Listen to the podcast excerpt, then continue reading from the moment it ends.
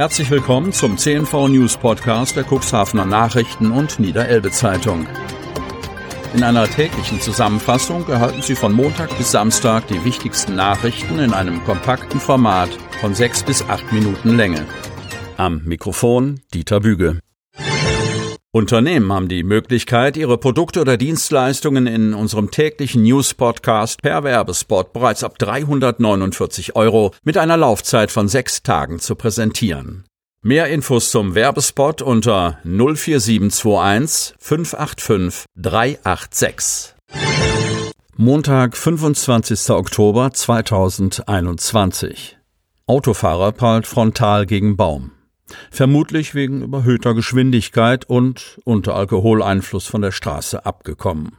Am Sonnabendmorgen gegen 6 Uhr fuhr ein 19-jähriger Autofahrer aus der Börde Lamstedt mit seinem Renault die Kreisstraße 21 von Wings-Zollbaum in Richtung Bülkow. Vermutlich wegen nicht angepasster Geschwindigkeit kam er kurz vor der Abfahrt nach Bülkau-Auefeld nach rechts von der Fahrbahn ab und landete in einem Straßengraben. Anschließend prallte er mit seinem Pkw frontal gegen einen Baum. Schnell konnten die alarmierte Feuerwehr Wingst, ein DRK-Rettungswagen der Rettungswache Kadenberge, die DRK-Bereitschaft Wingst zur Unterstützung sowie die Polizei Hemmoor die Einsatzstelle erreichen. Die Einsatzkräfte der Feuerwehr kümmerten sich um den Verletzten, richteten eine Vollsperrung der K21 ein und sicherten den Brandschutz. Nach Angaben der Einsatzkräfte stand der Fahrzeugführer vermutlich unter Alkoholeinfluss. Der Fahrer konnte zügig an den Rettungsdienst übergeben werden und wurde nach der Erstversorgung mit leichten Verletzungen in die Helios-Klinik gefahren. Nachdem das Fahrzeug, an dem hoher Sachschaden entstand, vom Abschleppdienst geborgen war, konnte gegen 7.45 Uhr die K21 für den Verkehr wieder freigegeben werden. Von Hull bis Helgoland. Jubiläum. Schützenkreis Unterelbe besteht seit zehn Jahren. Von Eckbert Schröder. Ilienwort.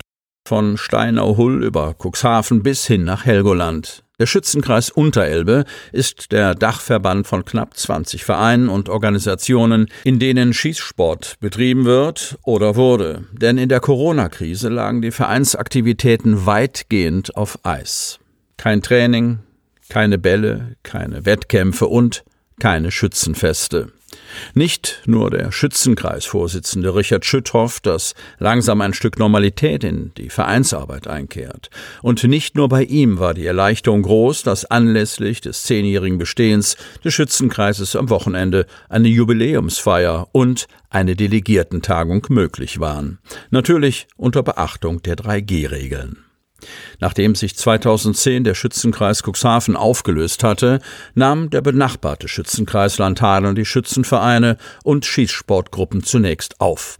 Das war eine Übergangslösung und gleichzeitig die Geburtsstunde des neuen Schützenkreises Unterelbe, was am Wochenende im Ilienworter Gasthaus Rüschs Sommergarten bei der Jubiläumsveranstaltung gefeiert wurde, der sich nahtlos die Delegiertentagung mit Ehrungen und Berichten anschloss. Richard Schütt bezeichnete die Gründung des Schützenkreises in Zeiten des demografischen Wandels als notwendigen Schritt, um der demografischen Entwicklung zu begegnen und die Zusammenarbeit von Vereinen zu intensivieren. Nur zwei Beispiele seien die sportlichen Erfolge und die Fortschritte in der Jugendarbeit. Doch es habe mit dem Austritt von Vereinen aus dem Deutschen Schützenbund auch Rückschläge gegeben. Ein besonderer Rückschlag ist allgegenwärtig, die Corona-Krise mit all ihren Folgen auch für die Schützenvereine.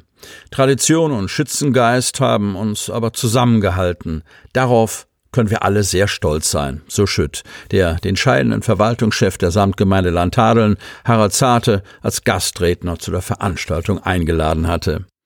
Auch Zarte unterstrich, dass vor zehn Jahren mit dem Zusammenschluss der Vereine zum Schützenkreis Unterelbe eine wichtige Richtungsentscheidung getroffen worden sei, die sicherlich nicht überall auf spontane Begeisterung gestoßen sei. Ich weiß aus eigener Erfahrung, dass die Fusion von Vereinen und Verbänden oder auch Gemeinden mit manchmal unterschiedlichen Kulturen von den Beteiligten, den Mitgliedern und Bürgerinnen und Bürgern zunächst immer mit viel Skepsis und Argwohn beäugt wird.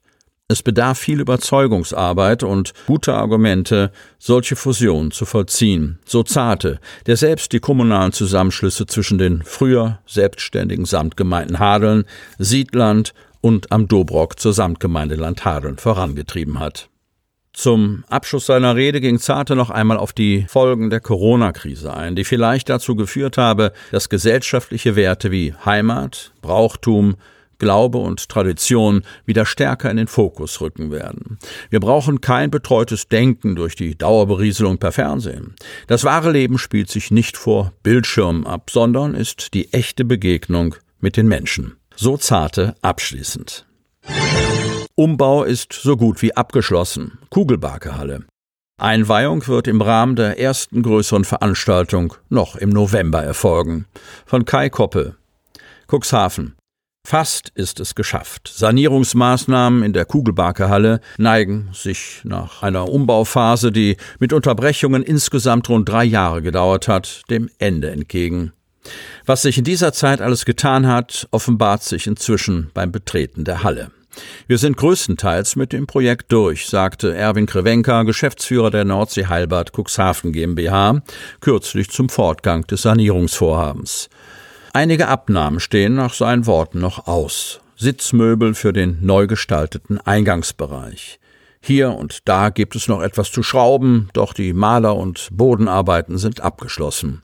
Der neue Teppich liegt sogar schon seit geraumer Zeit. Mittlerweile ging es bereits an Details wie die Garderobenhaken. Noch vor Weihnachten soll mit einem Konzert des Marinekorps Kiel die erste größere Veranstaltung nach dem Umbau laufen. So etwas wie eine Feuerprobe für die Sektbar, für die ebenfalls neu gestalteten Sanitäranlagen oder für die im Foyer verbaute Beleuchtungstechnik darstellen. Mithilfe von LED-Leisten lassen sich in diesem Bereich die unterschiedlichsten Lichtstimmungen erzeugen.